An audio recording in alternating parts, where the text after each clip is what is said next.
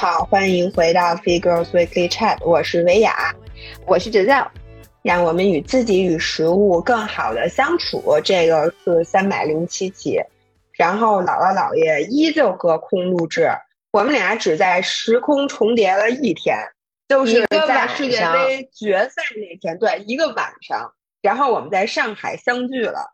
请大家去看一下微博，因为微博里我 PO 了一张照片儿，是那天晚上姥姥姥爷一起看球的一张非常经典的照片。然后我就说，照片里的这个人是姥爷，你们猜姥爷在干嘛？然后好多好多人都说说这张图里有人吗？说人在哪儿呢？所以请大家去微博看一眼姥爷看球。其实姥姥当时也拍了一点视频，然后呢，大家可以去小红书。这期节目播出的时候，小红书应该那个视频已经发了，就是我去上海的一天的一个 vlog。最后的彩蛋就是我撅着屁股在那儿待着干嘛？对，待着。嗯。然后呢，现在咱说一下咱在哪儿。那个姥姥中招了。今天是我。感染之后的第八天，然后我已经转阴了，没事儿了。但是我在想，你转阴好快呀！第八天了，我今天我是第我第八天天才转阴的。哦，我觉得第八天挺快。我认识好多人都是九天十天。嗯，那可能那个病毒没买机票，所以没有跟我回到北京。然后呢，我现在的感觉就是想溜点痰。我这次新冠学会了一个非常重要的技能，就是吐痰。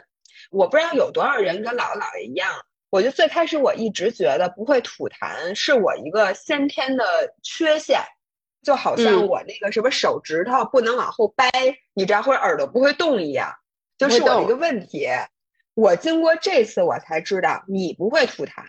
然后那天我见红红，红红也说不会吐痰。我跟他说：“我说这个事儿啊，得把痰吐出来。”我特意去 B 站学习了很多视频，然后现在终于掌握了这个技能。当时红红一只手扒着我的肩膀说：“是吗？你会吐痰？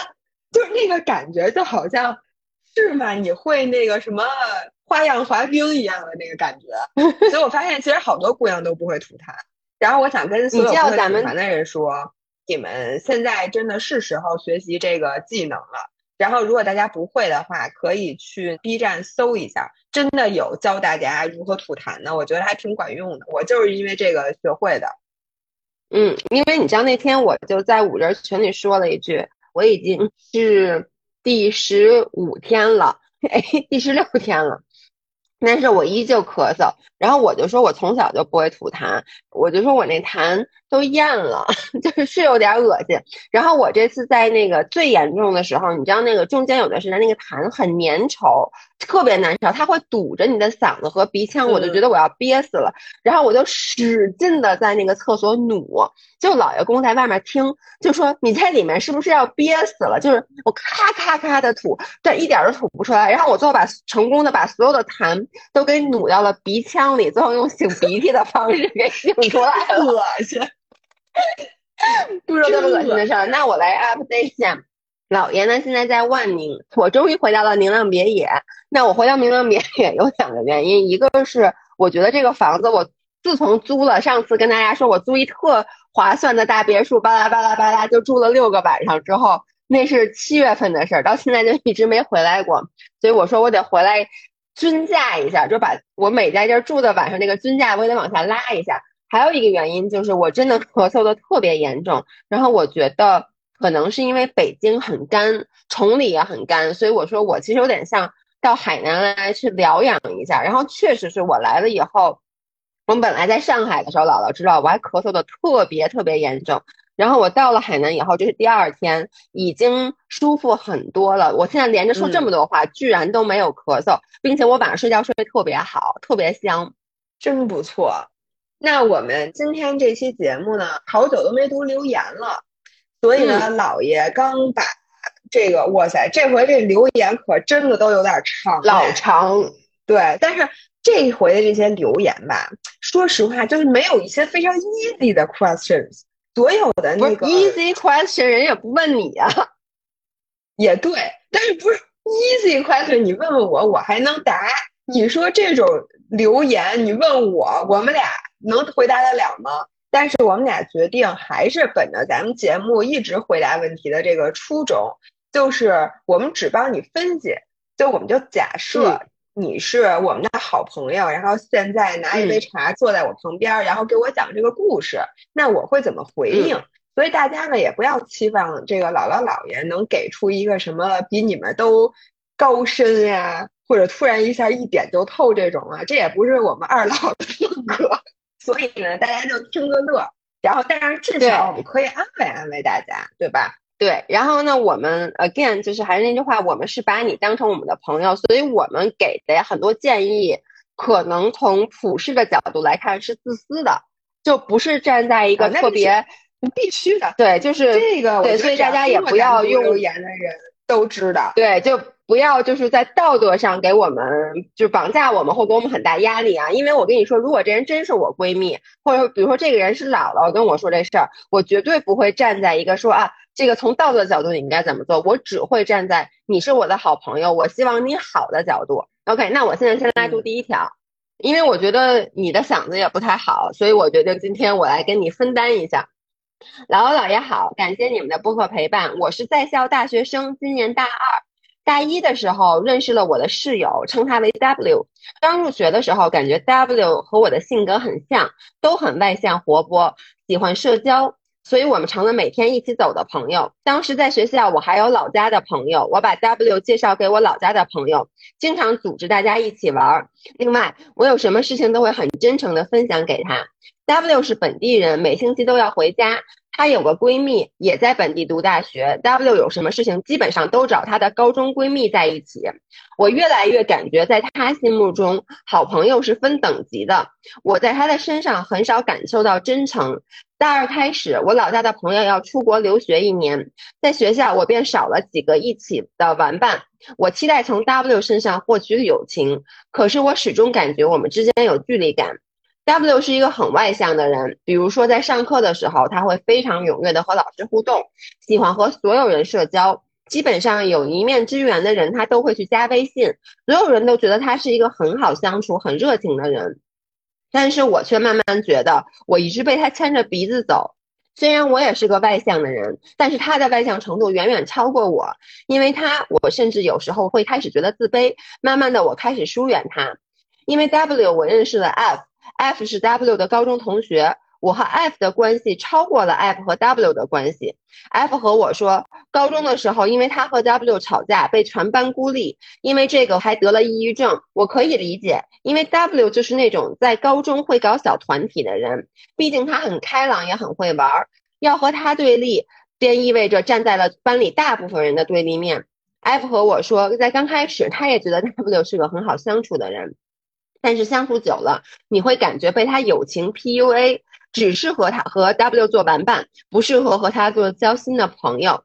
我因为一个人在外面读大学，期待可以用真诚找到一个真心的好朋友，互相扶持。但是感觉 W 更把我当做他的竞争对象，学校里的各项活动他都是自己报名，或者拉其他的同学报名，根本不跟我提起。关于这个疑惑，我跟 F 提过，他说 W 就是见不得别人好。他讨厌比他优秀的人。我尝试过和 W 展开深度交流，但他无所谓的态度使我们的聊天都很肤浅，无关痛痒，走在一起也越来越尴尬。渐渐的，我们不在一起行动。我越来越不想被 W 影响，和他保持距离。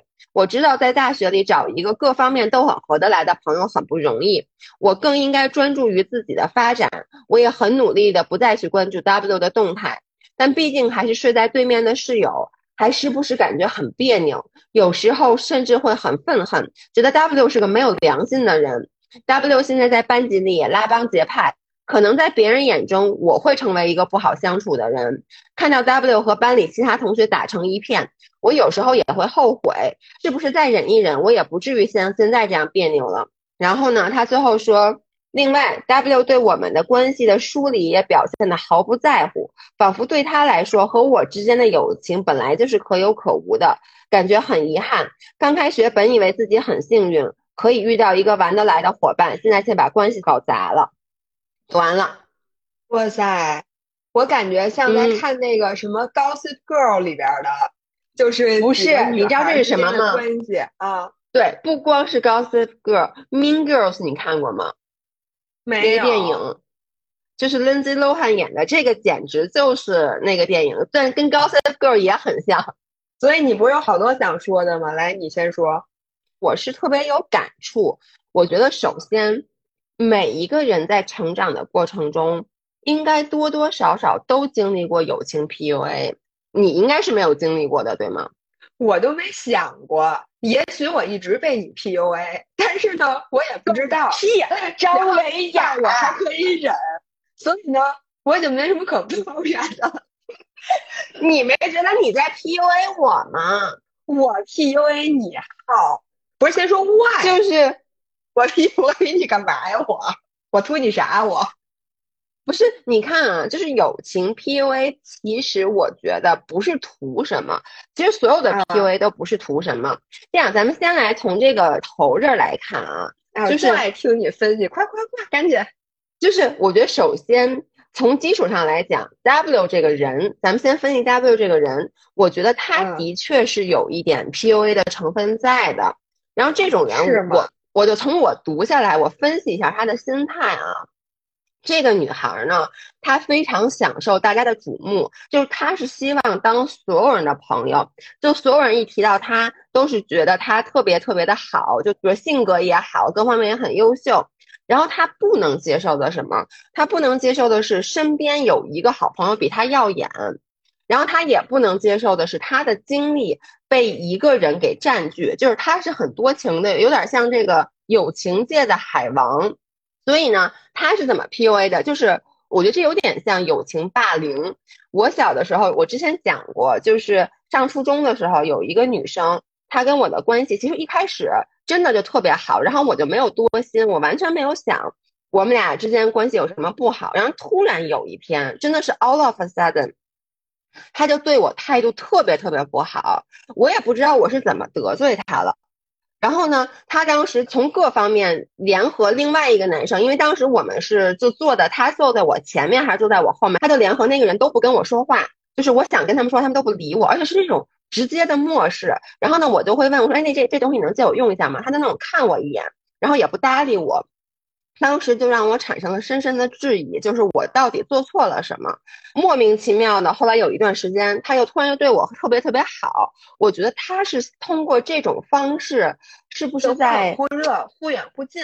对，他在通过这种方式来拿捏你，就是告诉你，其实我对你态度好。你应该很感恩，我说不对你好就不对你好，而且我如果不对你好，我还可以让别人跟我一起来冷落你。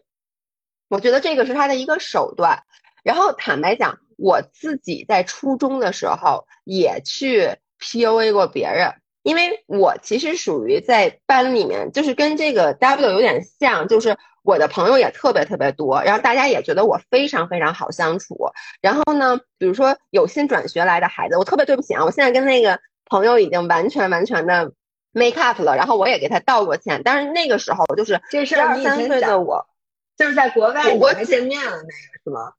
哦，不是不是，是那个我在初中的时候，那个时候我觉得是我非常邪恶的一段时光，是不是因为我之前被那个女生 PUA 过？我不知道啊，但是我被那个人 PUA 过以后，我就发现，哎，他点燃了我内心 PUA 别人的种子，所以我就是班里新转来一个女生，然后呢，我可能不太喜欢她，我也会 有意无意的联合班里的其他人冷落她，就是这种情况，我想跟这个朋友，就是我们这个五人说，是挺常见的。在学校里面，但是我来跟你说一下，现在咱们来说一下，你为什么不必要把这件事儿当成一个心结？我觉得首先啊，就是这个 W，我感觉一开始你们俩的这段友情就是不对等的，因为你从始至终都在说，你开始认识他以后，你觉得他是一个特别特别跟你各方面都很契合的朋友，你一下子就把你的所有的友情的赌注都放在这个人身上了。然后你觉得他对于你来说是非常重要，甚至且唯一的朋友，而且你会不遗余力的把你周围的所有朋友都介绍给他，就你要把他马上融入到你的圈子里。但是我觉得啊，W 一开始就没有把你当成一个特别好的朋友，你对于他来说还有跟他更好的高中闺蜜，那人家认识多少年了，对吧？对，所以你看他的问题也是说，他说我觉得在 W 的心目中，朋友分三六九等，就什么事儿都跟他高中闺蜜说，不跟我说。其实我觉得这个本身没有什么大问题，压根儿你们俩在进到这段友情的时候就非常不对等，因为他一开始他只是把你当成他在大学新认识的朋友之一。可能因为你们俩是一个宿舍的，所以比较熟。但是在他心目中，他的高中朋友才是他真正的闺蜜。所以你们俩的 expectation 不同，以至于他觉得他对你也没有什么特殊的，就是对你跟对其他人一样。但你觉得我对你这么好，我把我所有的好朋友介绍给你，你也应该对于我是同样的回报。所以这是一开始的问题。然后在过程中，我觉得就是你因为越付出越多，你越得对他的 expectation 就越多。而 W 呢，他就完全没有觉得他跟你是那么好的朋友，所以他到后来好多事儿不叫你什么的，他觉得他没有必要。我真的觉得他可能不是完全在孤立你，他就是觉得，哎，我为什么要叫你啊？就比如说你现在让我回想，比如我新认识一个人。出现一个一些什么情况，我肯定还是先跟姥姥说，我还是先叫姥姥。但是可能因为你觉得我对你很好，你就觉得我也是你的好朋友。但是我可能对所有人都是这样的态度，然后你就会产生一些误解。对我的感觉就是，可能好多戏都是他自己加的，就是因为你看你现在看到很多东西，其实是他主观的分析，或者呢是那个 W 原来的那个朋友跟他说的。说，比如他就是看不了别人好，对吧？看不了你别人比他优秀或者什么。但这些话，你说你能信吗？我觉得要这么说的话，每一个人都有可能会被这么说的。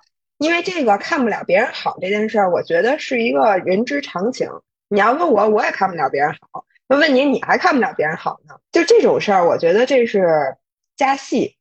然后另外一个呢，我觉得就是你说这种情况，对于我来讲，其实 W 可能就是一个挺普通的女孩儿，只是呢，她最好的闺蜜恰巧不是你。这就好比，比如说啊，我就是那 W，然后你姥爷是我高中闺蜜，你就是 W。对不起啊，我插一句，我觉得 W 不是一个像你说的那么单纯的普通女孩。他一定有一些 PUA 的成分，但不是很强烈。他这个 PUA 就是一种很自然的，就是他通过一些情绪上的控制，来让周围的人都更喜欢他。就是我觉得这个，就他不是像在感情里面，我有意的我叫 PUA 你，或者像我刚才说的，就是那种特别就是初中、高中那个时候，我觉得大家会更加的会去做这件事儿。但是我觉得。他也不是一个完全那么刻意的，然后我觉得你很像 W，其实说来听听，因为你就是属于你的朋友很多，然后呢，你对每一个朋友都很好，咱俩相比新认识一个人，你会很快速的，你会让那个人更感觉到亲切，因为你是很愿意提供帮助的人。其实我讲过很多次，姥姥是一个什么样的人，比如说去参加一个 party，party 结束了。在 party 上现场认识的很多人，然后呢，姥姥就会主动过去问他们，比如那天在打车，姥姥会主动过去问他们说：“哎，你去哪儿啊？”说：“哎，我顺路送你一程。”对，就他是一个很 nice 的人。比如说我是这个。被问的人，我就会立刻说啊，这个人好好啊，我们才刚认识，他就 offer 我这个。然后姥姥又是一个非常健谈的人，所以在车上他送我回家的路上聊天，我就会觉得啊，我跟这个人一拍即合，这个人性格好好，他跟我爱好很像。是因为姥姥是一个什么人？就是比如说我跟他说，我说啊，我喜欢什么什么东西，姥姥就会就着我的话题说，因为他就是如此的一个愿意去什么话我都能聊两句。对他是一个军马儿，你知道吗？他什么话都能聊两句，就会给我造成一个幻觉，是吗？他我对我会觉得说啊，对我会觉得啊，你跟我的爱好是完全一样的。然后呢，比如说我说我特喜欢一个什么东西，姥姥真的会说，哎，说我家有，哎，我给你寄一个吧。他真的会干这种事儿，而且他真的会要了人地址，第二天就给你寄过来。你就会很迅速觉得你跟这个人的关系无比 close，但是我告诉你们，张雅对谁都这样，就他对一切关系不熟的人都这样，他对我其实不是这样的，是我天天都问你，哎，你们家缺点什么，我可以寄点。但我估计现在我已经没有地儿可以住了。对，所以其实我想说的就是，他这种人就容易让别人产生误解。然后，但是我跟你说，姥姥她对感情是非常吝啬的一个人，所以如果真的到那种节骨眼儿上，或者说他其实你会感觉跟这种人相处，永远是你在分享，他不会把他的东西分享给你，因为他其实没有把你当做交心的朋友，他是觉得我对谁都很好，然后你就会感觉，哎，那你为什么你的所有事儿你都不跟我说？你为什么都只跟那个姥爷说？但你因为你很快你会觉得你。的地位是很高的，但其实你就是一个普通的朋友。对，我就想说，就是有这样的人，比如说我，我觉得我挺能理解那个 W 的。他说了，最开始他们俩熟，因为一个是他们俩住一个宿舍，第二个是他们俩一块儿回家，对吧？就这个人，我们就是每天住一个宿舍，然后比如一起吃饭，然后一起回家。可能对于一些人来讲。那这个就已经满足了，说我们成为一个非常好的闺蜜的一个必要条件。就好像你在恋爱当中觉得你都跟我拉手了，那咱俩就是正式的男女朋友。但是呢，对于我来讲，咱俩只是一起回家、一起吃饭，就是因为咱们互相在这段时间需要彼此，等于就咱俩是饭搭子，或者是一起回家的那个人。舍友代表着对咱们俩要无话不谈。就并不代表着你跟我说什么，或者我得跟你掏心窝子。这个每个人对于这些表面上的，比如说哪些事情代表我们是什么样的关系，每个人对这个情感的这个锚点，我觉得定义可能不太一样。而且在友情方面，你发现没有，就是他没有公认的锚点。就比如说在恋爱当中，你很明确的，就比如说咱俩拉手，咱俩亲嘴儿，咱俩上床。或者说，咱俩在互相见父母，就这些事情意味着什么？在世俗上，其实还是有一些参考的，对吧？对。但是呢，在友情上反而没有，而且因为你们俩做的事情很难界定这个是什么档次的人应该做的，所以呢，这就更难让大家区分。所以我觉得在友情上，这种就是你认为我是最好的朋友。但是呢，我却没有把你最好的朋友，但是我也没做错什么，这种事情都特别多。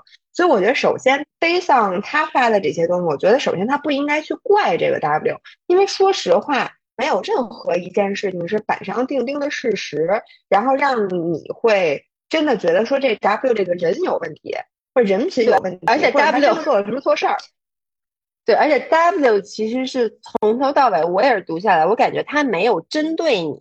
如果他让你觉得他是不是在 PUA 你，或者说他是不是在刻意的去孤立你，其实没有一个事实。然后唯一有一个，我们现在来讨论这件事儿，就是任何的社团活动，W 都没有喊他。然后呢，他觉得 W 把他当成了假想敌。然后包括那个 F 也说说 W 忍不了别人比他好。我觉得这时候有两种情况，第一种情况。他压根儿就没有把你当成一个那么好的朋友，所以很多事儿的时候，他他不叫你挺正常的。就比如说，我觉得这个事情你需要区分的就是，比如说和你同样跟他 close 的人，他是说只没叫你，还是说他谁都没叫，他只叫了他原来的闺蜜，或者只叫了那么一两个人。我觉得这个是区分这件事儿他有没有孤立你。对。我我觉得就有两个可能，一个就是他可能确实没有孤立你，比如说他看到一个什么活动或者一个比赛，然后他找搭档，那他肯定会去找一个在这方面同样有优势的人。就举一个例子啊，比如说一个跑步的比赛，然后呢，比如说象山越野那个是叫越象山越野对吗？越山向海，差不多差不多。对，就比如说像越山向海那种的比赛，它是一个跑步的比赛，但它是一个团体，每个人的跑步成绩都会计入到里面，然后最后算一个总成绩。那这种情况下，如果我老伴儿不叫我，就姥姥不不喊我一起，就非常非常的正常。因为我们俩虽然是好朋友，但这个活动他为了他如果想要成绩，他就不该叫我。但是你不觉得我要喊你的话，这就不太正常了吗？你接 下你想 offer 一下出丑，你 offer 一下。但如果是一个，比如说其他的活动，呃，是一个播客的活动或者一个什么活动，我们家有一个，我们家开圣诞节 party，我没请你，我觉得这就问题对对对，这种我就会觉得，哎，为什么不喊我？但是呢，on the other hand，我还有一个想法啊，就是因为姥姥你是这样的，就是你说过你其实不喜欢跟我做同样的事情。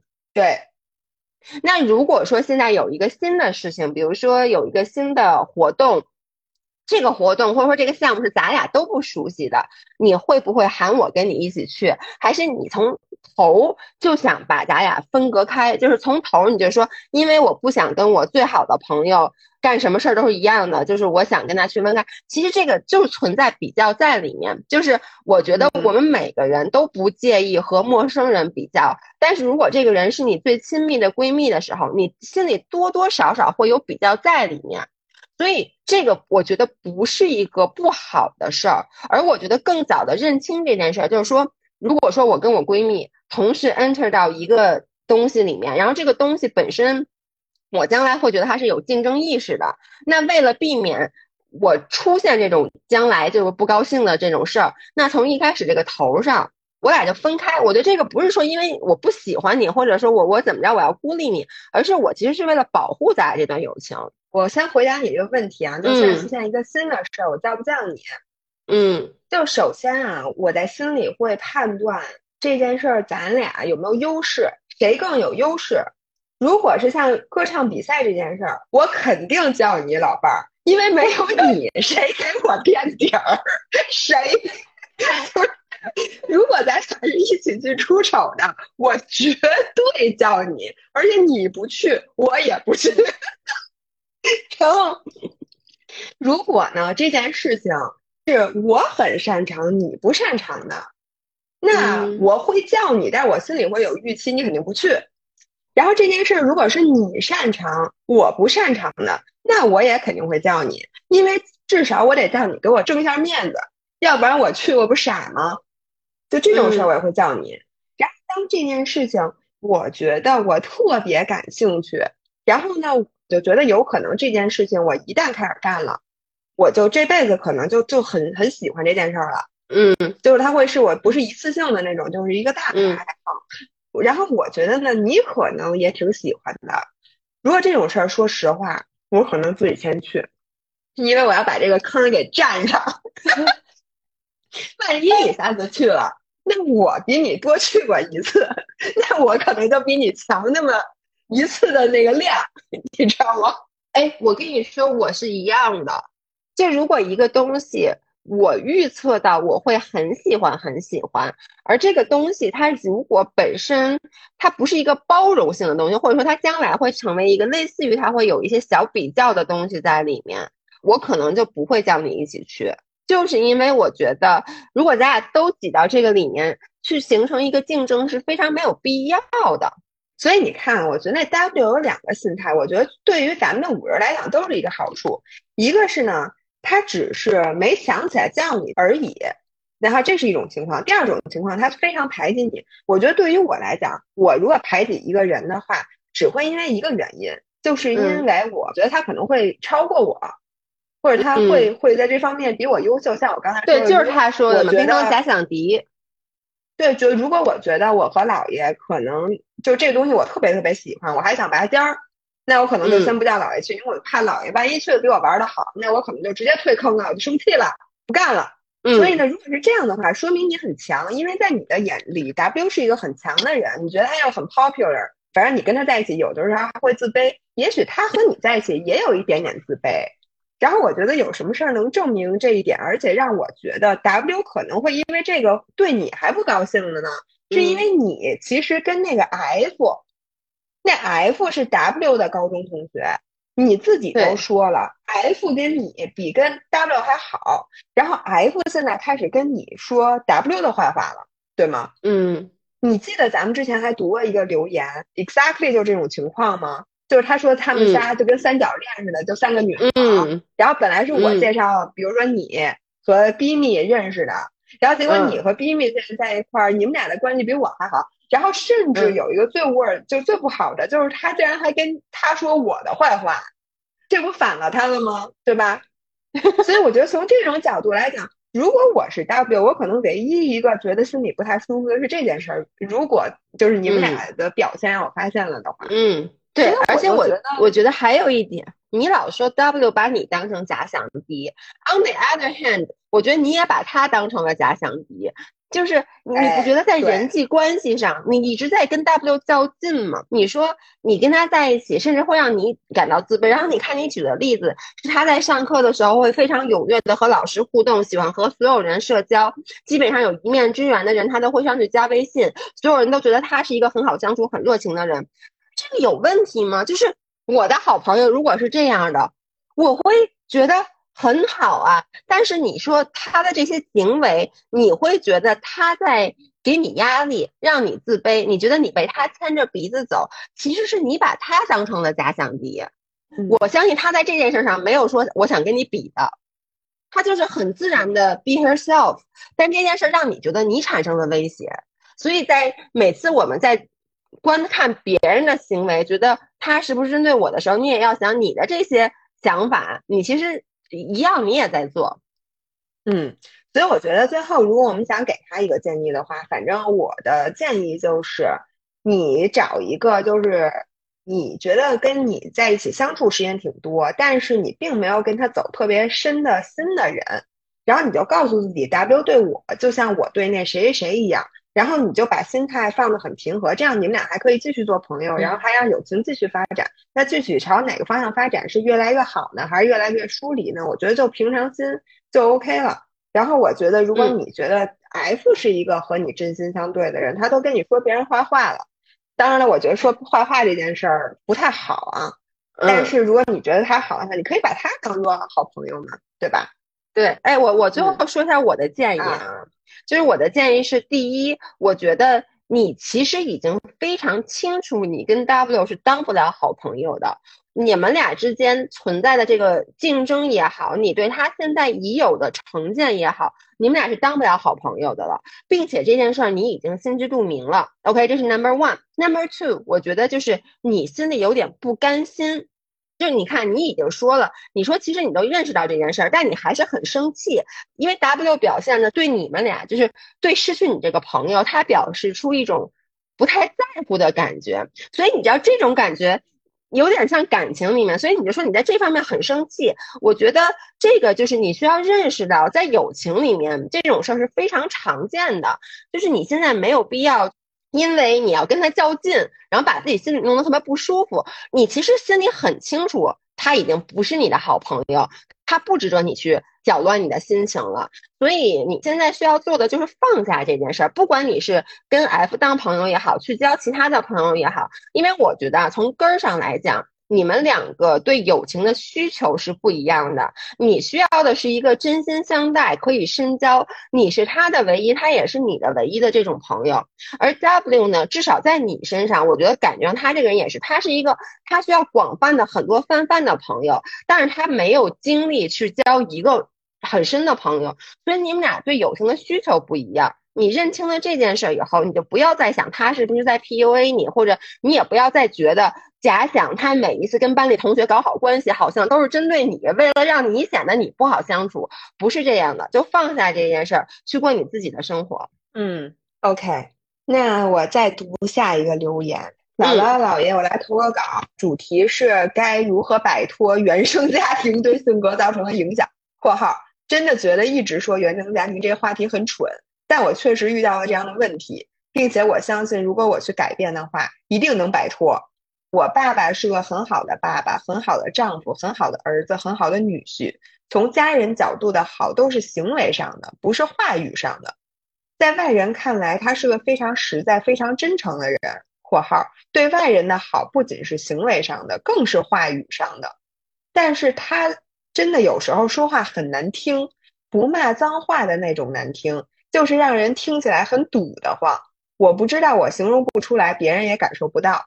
但是我知道，我爸妈从小对我要求很高，我对自己要求也很高。不知道这是否是原罪，但的确我性格也比较强势，是个跟我爸很像的人，是对外人也会强势的那种。小学到高中都把别的女孩说哭过，我才那他这个，我现在知道了，弟弟妹妹也都比较怕我。但我是不说脏话，表面上看上去温温柔柔的小姑娘。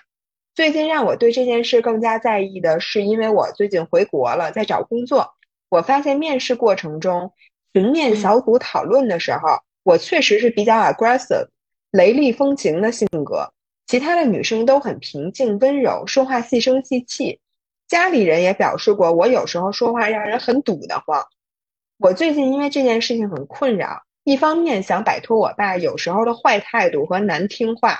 另一方面，更让我难过的是，我跟他如此的相似，我很讨厌这样的自己。想问问性格很好的五人姐妹们，你们是怎么做到的呢？我还有希望吗？特地给姥爷写了括号，分段了且有标点符号。但是 surprisingly，这段是姥姥读的。你怎么想？就这种话题啊，你不要觉得就是特别俗，因为呢，这种话题一点都不俗。是因为大家都有这个问题，所以它才是一个很俗的问题，并且呢，大家都很难解决，所以它才是一个俗的问题。因为大家一天到晚都也希望得到答案，就说我们到底应该怎么办。然后我觉得这个我特别感同身受的是，就关于我妈的这个脾气这件事儿，其实是从我姥爷开始。我给大家讲过我妈脾气大嘛，我忘了。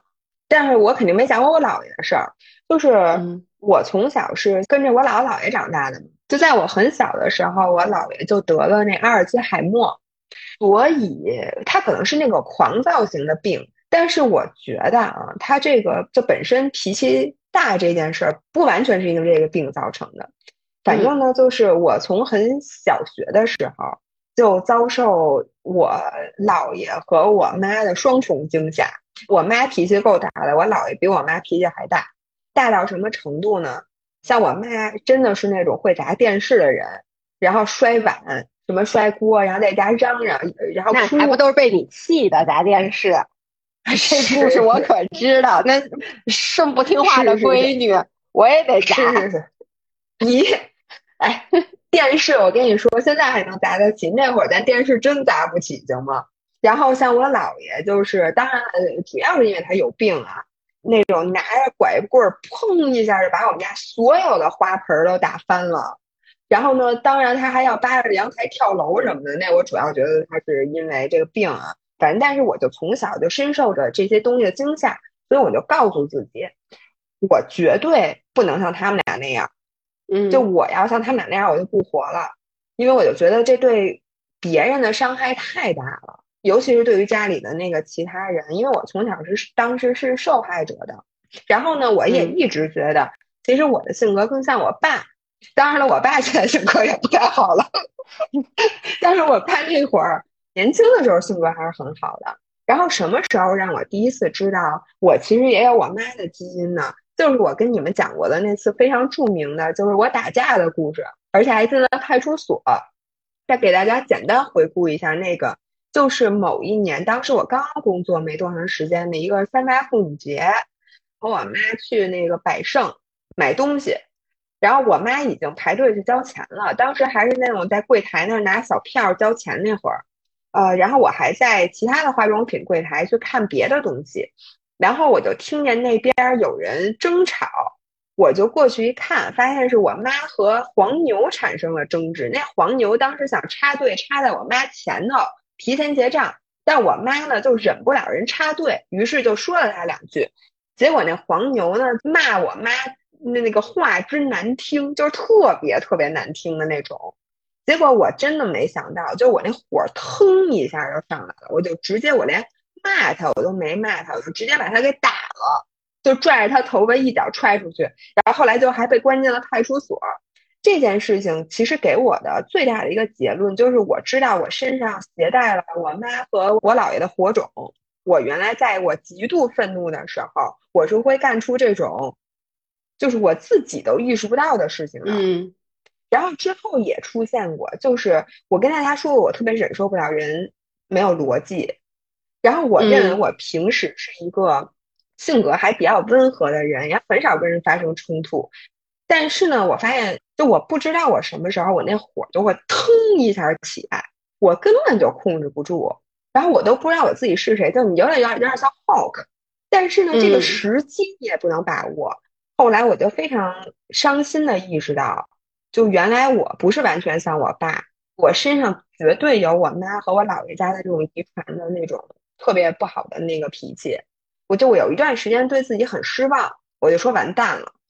我还说我像我爸呢，其实我像我妈。其实你不觉得就跟这五人儿，就是他突然一下发现，他觉得他爸最大的缺点就是说话特别让人堵得慌，或说话很难听。然后他发现他自己。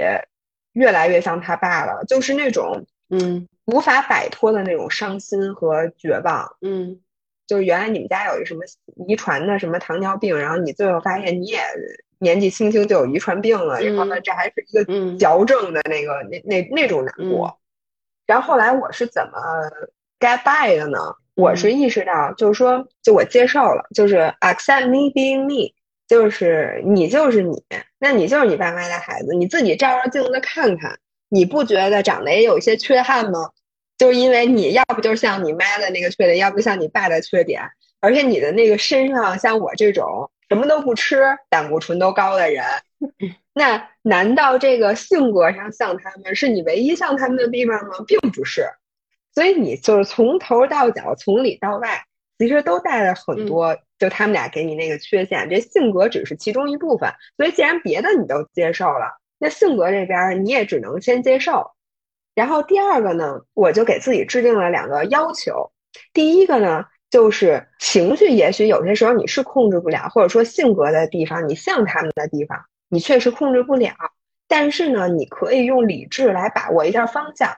就比如说像我爱发脾气这件事情，就比如说在我偶尔控制不住的时候。那你发了也就发了，但是之后呢，请你用理智把握一下，就是你发脾气这件事儿有没有伤害到谁？比如说你是对外人发的，还是对你妈发的？最后你用你理智，你回过味儿来的时候，你去稍微补救一下，somehow 弥补一些你的这个缺点造成的社会影响和损失。然后第三个呢，我就要求自己说，一定要控制心理暗示，因为我发现心理暗示这件事儿太强大了。就比如说，你越觉得你像你爸，你就越像你爸；你越觉得你像你妈，你就越像你妈。有的时候这件事情，因为大家都知道安慰剂效应，它可能有的时候是效益能占到百分之百，甚至超过了真正的药物。你如果一天到晚都觉得，哎，完蛋了，我就这么 aggressive，我太像我爸了什么的，你也许真的就从理智上你都弥补不回来了。所以我觉得我们根儿上就不要想我这事儿像谁，我只要控制。我这个程度和想想怎么止损，我觉得就 OK 了。比如说，像你觉得你在这个什么 group 里面，你说话是比较 aggressive 的，你甭管这件事来源是什么，你先想想我下一次怎么说话。你先从表面上把你这个行为给控制住，然后不要一遍一遍的去溯源，就想，哎，我为什么会这么说话？到底是因为小时候我爸对我太厉害了呢？还是我妈怎么怎么着，还是我们爸这边的家里其他的人什么的？我觉得就这么一倒吧，我觉得这个病就彻底好不了了。所以这个是我的一点分享。嗯，那我来说一下我这边的感受啊，那我就不再去过度的强调原生家庭这件事儿了。我对原生家庭的态度跟姥姥是一样的，因为我爸也是脾气不好嘛。然后我每一次在发脾气，literally，我每一次在发脾气的时候，姥爷公会跟我说。控制控制，说你看你现在跟你爸有什么区别？当然，他这么说也很过分。可是我不得不承认，我爸是一个脾气非常不好的人。然后呢，我其实遗传了他很多脾气不好。但是像刚才姥姥说的，我现在就想，我不仅遗传了我爸的坏脾气，我还遗传了我爸大腿粗。我还遗传我奶奶没有胸，我还遗传了他们的糖尿病各种各样的病，所以其实这些都是你父母给你的。可是他你也遗传了很多好的地方，对不对？就比如说我爸是一个逻辑，你赶紧说说吧，我跟你讲，要不然你爸这些音频他可就听不下去了。不是，因为我自诩就是我还是是一个逻辑清晰、比较聪明的人，我觉得这些是遗传我爸。所以，比如说我我遗传了糖尿病，那你后天可不可以做出改变？改变不了你糖尿病的基因，但你可以从你的饮食结构，从年轻的时候你就更注意。比如说我就是，包括我运动，包括我其实平时尽量少去吃那些特别甜的东西，都是因为我知道我是一个糖尿病坯子。那你性格方面也可以改，那我想重点说的是什么？我想说一些比较 harsh 的话。对不起啊，我现在说话要令人添堵了。就是 你说话，你遗传了你妈，本来也挺堵的，说吧。就是我觉得你爸爸是一个什么样的人？就是你说你形容不出来，就是不骂脏话的那种难听，但是听着让人堵得慌。其实我听到的是什么？就是你爸说话吧，可能是那种很刻薄的说话。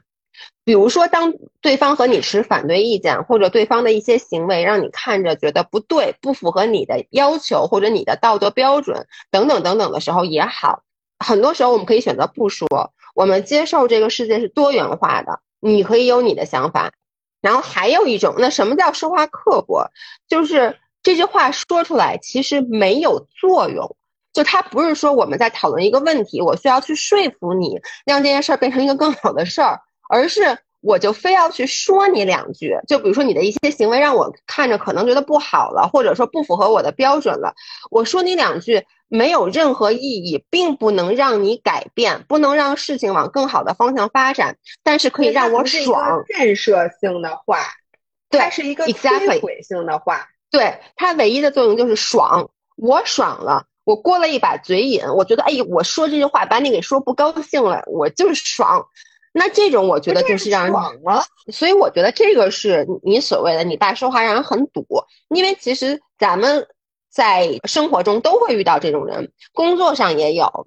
加诺的举几个例子啊，就是我其实想说的点是什么？就是这个五人说，他发现在找工作，就是那个 group interview 的时候，他是比较 aggressive 雷厉风行的性格，其他女生的性格都是平静温柔，说话细声细气的，这个是没有问题的。我觉得在工作上，不管你是一种更加激进的工作者。还是你是一个比较 lay back 的态度都没问题，在职场上，我觉得这个不是你需要改的点。如果你只是这样的话，没有需要改的地方，就是非常好，并不是说在职场上你就是要当那个平和的人。但是他接下来一句话说，家里人也表。表示过，我说话的时候有的时候让人很堵得慌，所以我就在想，你所谓的现在这种 aggressive 和雷厉风行是有意义的吗？是比如说你们在讨论一个 case，别的人觉得啊这件事应该用 A 的方法来做，然后你说不对，什么叫雷厉风行？就是你非常坚持己见，你觉得应该按 B 的方法做，这个时候你会站出来说，然后你会试图说服所有人，我觉得这个没有问题，但是你说的方法是什么？你站出来以后说，哎，你们应该按 B 来走，是因为我觉得 B 哪哪哪哪哪好，还是你就上来就说，哎呦，你们这 A 这就不行，你们就就以那种语气和态度去堵别人，去直接指出别人的问题，但其实没有意义。这个是你需要先去。分辨清楚的，你到底是哪一种？如果你是刻薄，对不起啊，我在这说话有点过，我现在说话有点刻薄。就是如果你发现你是像你爸一样说话比较刻薄，非常的 mean，那么我觉得你是需要改的。那怎么改？其实很简单，就是你每一次抑制不住的想去批评别人的时候，你先停一下，你问一下自己：我现在批评他这个是否有必要？我批评他是为了解决问题，还是我就是看不惯，我就是得堵你一句？就假设说啊，他甚至做了一件很不好的事，比如他随地吐痰了，你就会想，我这句话说我到底是说，哎，你随地吐痰不好，还是你上来就说，哎呦，你怎么那么没家教啊？你直接是攻击了他，但你没有去解决这个问题。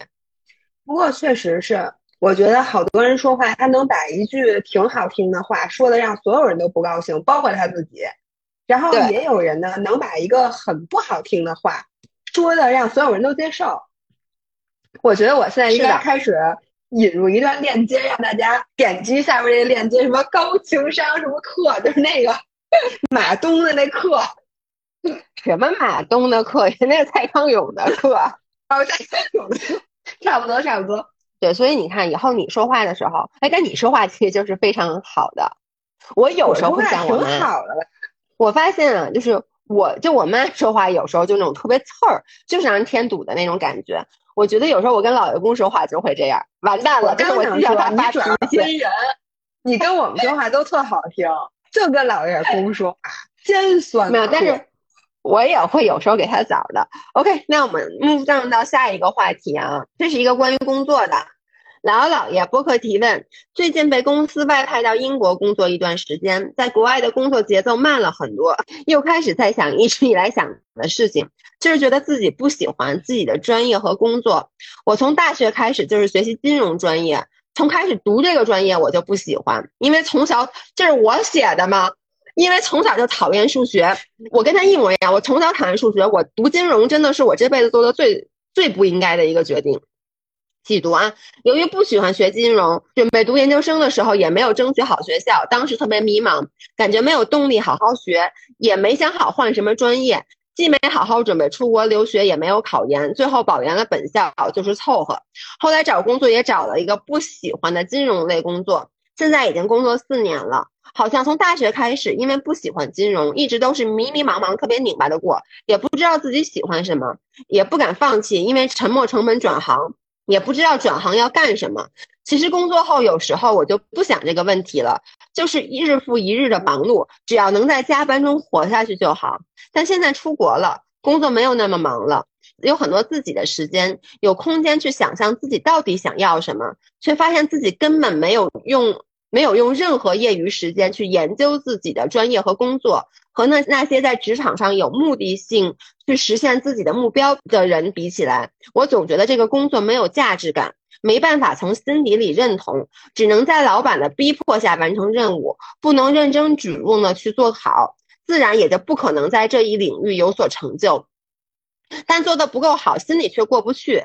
现在想转行，也不知道到底要干嘛，也没有勇气从这个年纪从头开始了。（括弧我今年三十岁，哎呦，这个太有感触了。）我知道现在这个年纪还在想这些事很可笑，我也知道这可能是我心里太脆弱，但这件事已经困扰我十年了，一直没有解决，总是会出现，然后就被困扰，人生过得拧拧巴巴。求姥姥姥爷支招！哎呦，这个简直了，这个 This is me。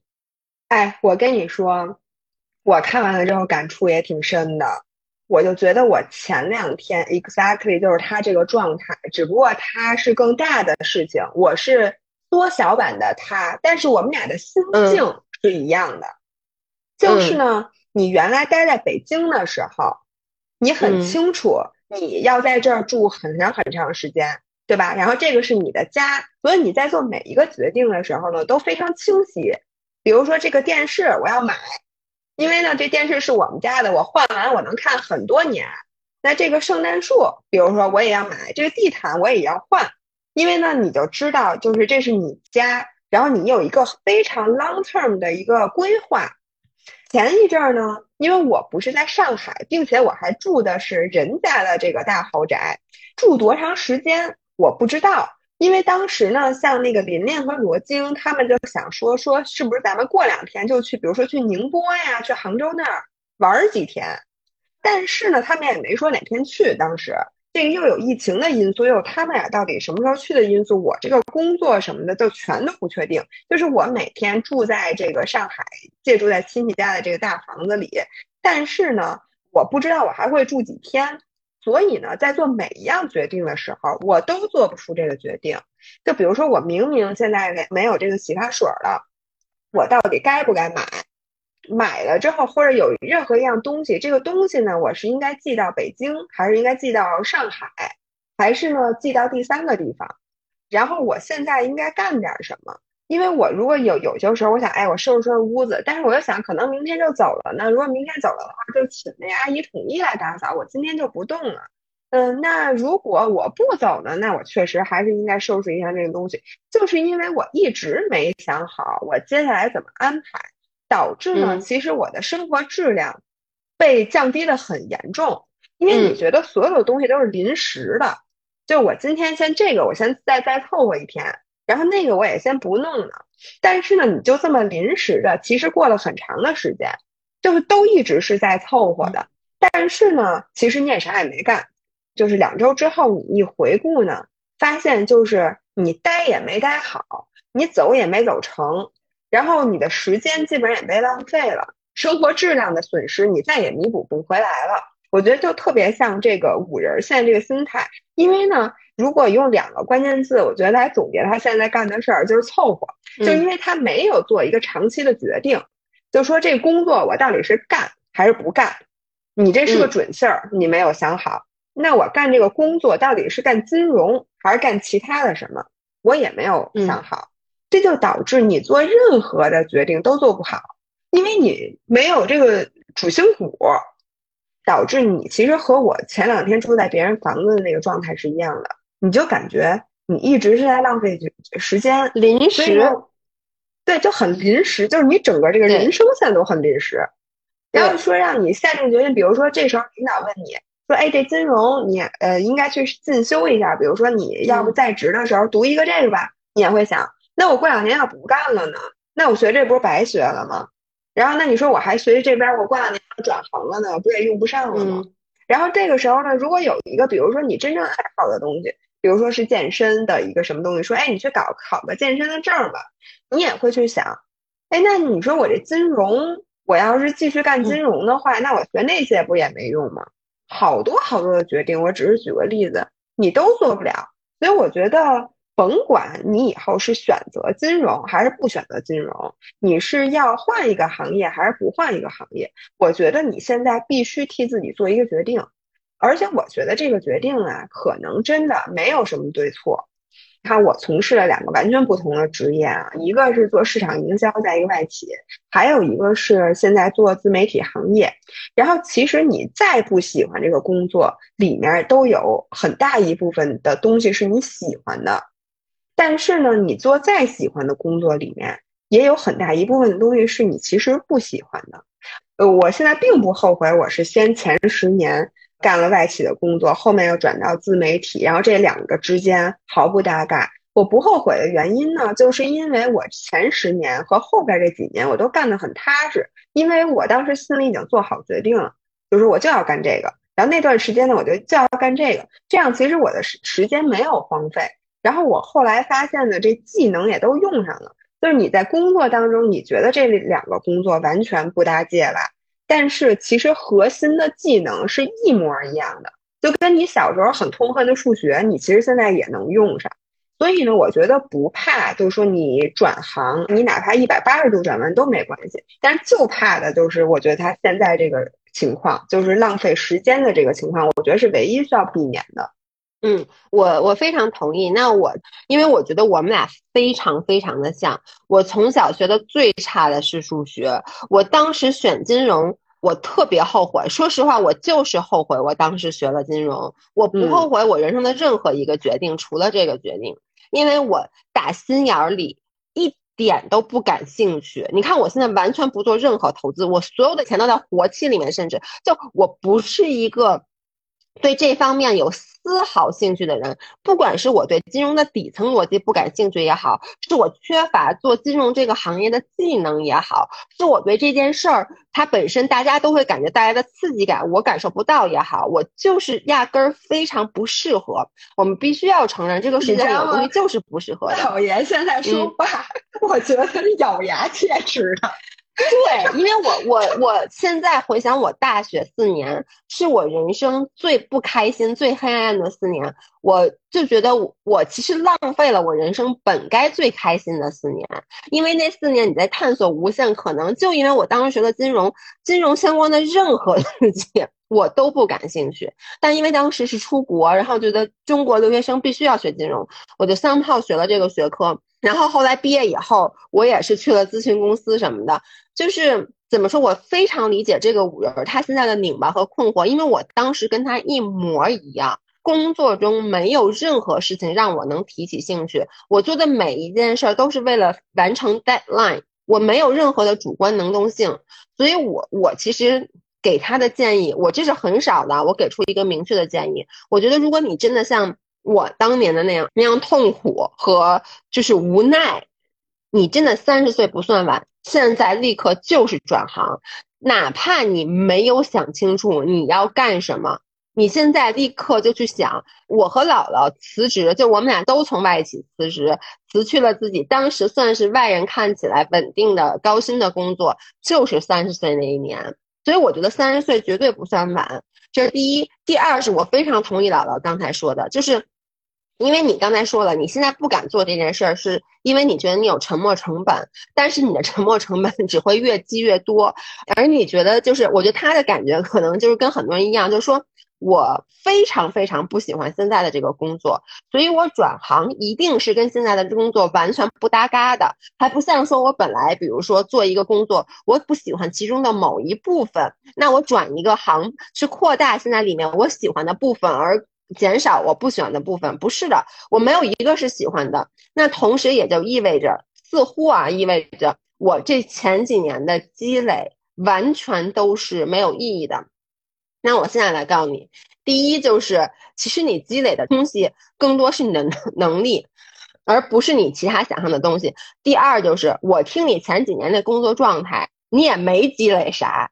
说实话，你觉得你积累啥了吗？因为你不是打心眼里喜欢的，你根本就没积累，你没有沉没成本，你只是沉默了，你没有那些成本，没有，所以你就放，你就放心大胆的去做你下一个让你不那么讨厌的事儿。然后资源虽然很重要，但是这个是可以后期获得的。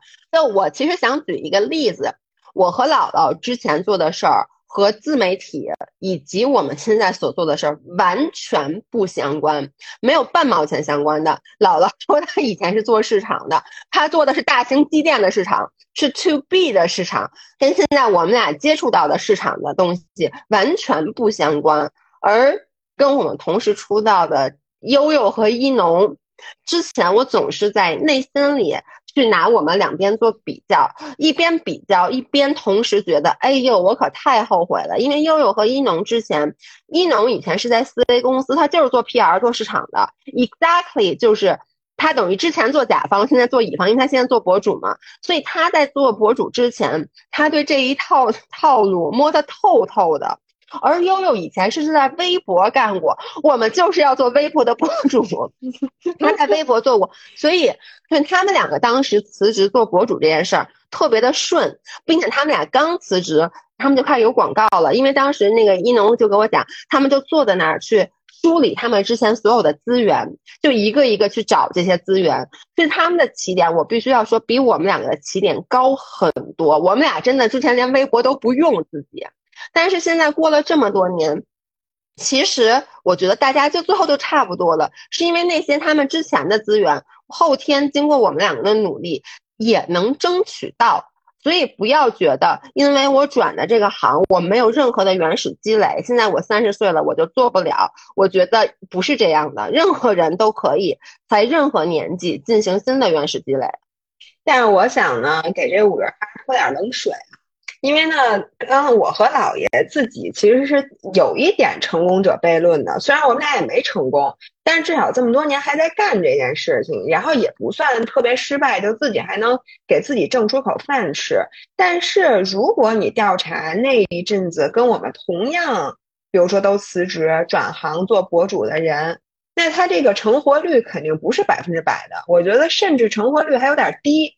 然后如果你们采访他呢？你问他说：“你当年的转型，你觉得是值得的吗？”他们有很多人可能会很后悔，所以这个是你不能回避的话题。就是说，不是只要你转型，或者说你重新干一个事儿，你就一定会成功的，没有人能能给你保证的。所以呢，我倒是觉得，究竟你是做金融这行业，还是真的你转型做别的行业，你可以，比如说你先试试。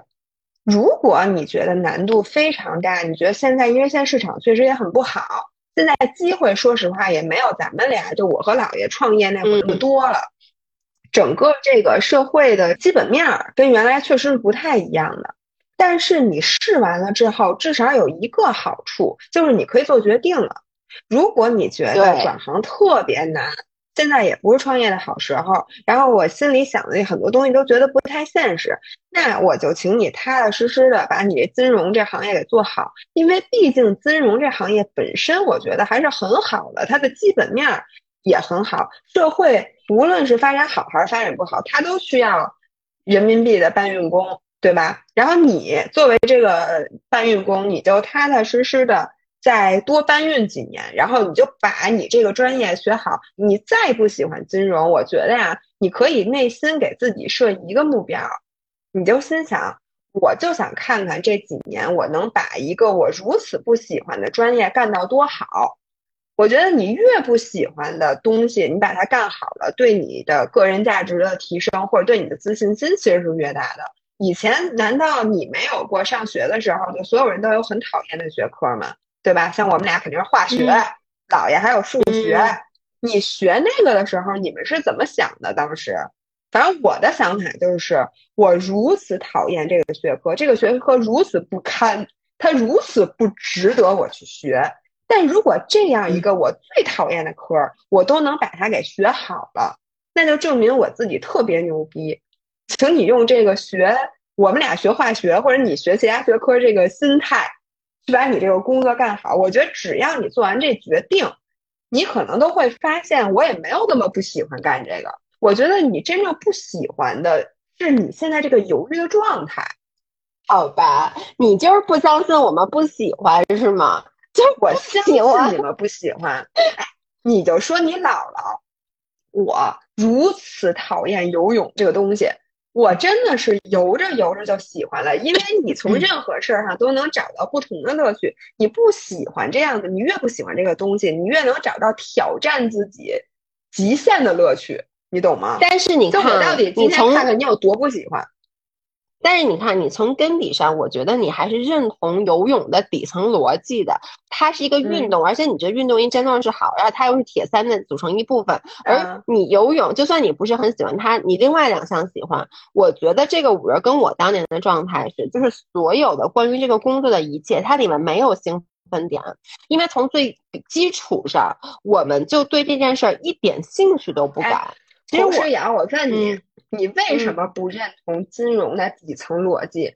你知道金融什么是它的底层逻辑，你就不认同？对，就因为不知道，就因为我上大学学了四年，还是 double major，我都没有认同，我都不知道它的底层逻辑是什么，你就知道我有多不喜欢这个学科了。你所以我就在想，不认同金融的底层逻辑，你有本事别花钱啊！你今儿把那钱都转给我，咱们以后就跟他撇清关系，好吗？我花钱。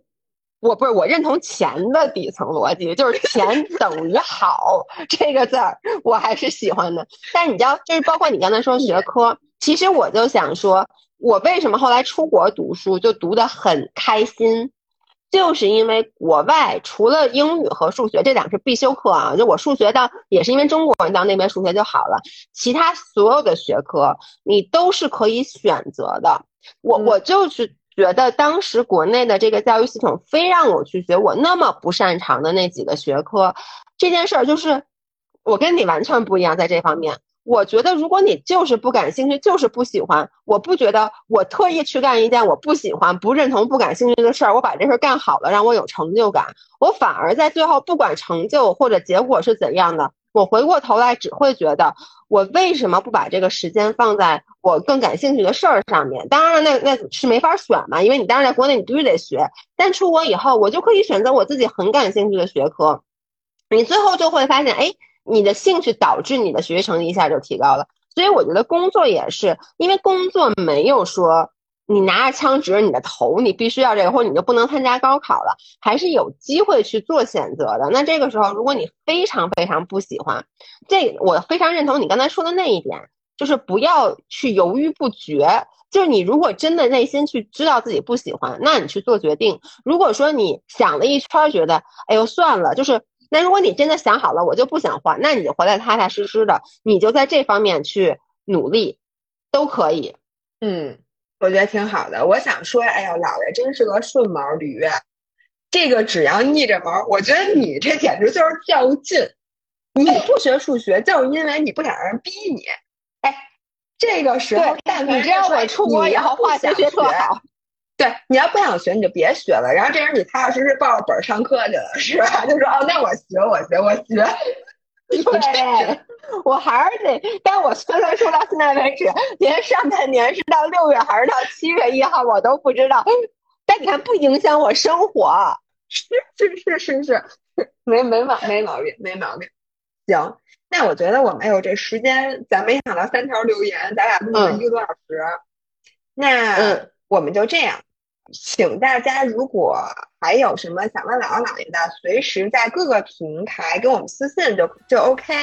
然后呢，那我们今天就到这里，我们下期音频再见，下期再见，拜拜，拜拜。